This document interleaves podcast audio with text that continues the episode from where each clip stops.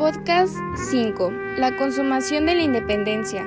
La consumación de la independencia se da en un ambiente propicio para obtenerla, ya que para 1820 la guerra civil había llegado a un punto muerto, que no beneficiaba a ninguna de las partes. Los insurgentes, cuya figura más importante era Vicente Guerrero, no contaba con la capacidad para lanzar una ofensiva que pudiera darles la victoria y obtener la independencia. Otra parte, los realistas carecían de fuerza militar suficiente para acabar con la insurgencia. A pesar del regreso, el absolutismo, el imperio español no solía de la crisis en la que había caído desde finales del siglo XVIII. Esta circunstancia impedía reforzar al ejército realista, aunque continuaron llegando contingentes militares.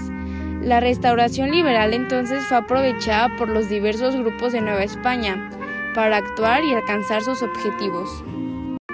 Regreso al constitucionalismo en España. En 1820, Fernando VII fue obligado a reconocer la Constitución de 1812. Con esta vuelta al constitucionalismo en España, los grupos más privilegiados del virreinato, entre los que se contaban las altas jerarquías del clero y el ejército, vieron con agrado la posibilidad de la independencia. Pensaron con razón que la constitución acabaría en la serie de privilegios que gozaban y no estaban dispuestos a perderlos.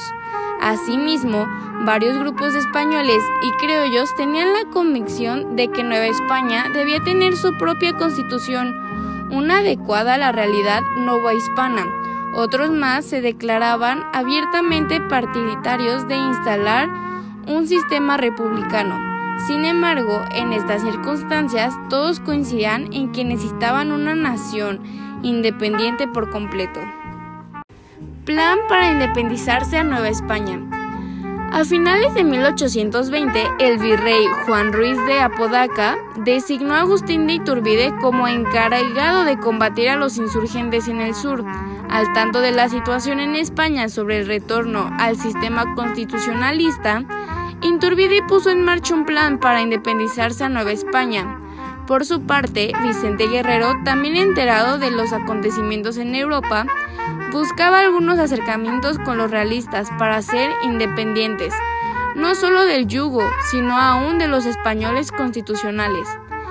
Inturbida aprovechó los anónimos favorables a la independencia, por lo que después de varias comunicaciones por carta con Guerrero, llegó a un acuerdo con el líder insurgente en febrero de 1821 en el poblado de Iguala, Agustín de Iturbide elaboró el plan para declarar la independencia total de Nueva España. Para llevarla a cabo se formó el ejército trigarante, a la de las tres garantías, religión, unión e independencia, al que se sumaron casi todas las guarniciones realistas. Independencia de México. Declaración de Independencia de México.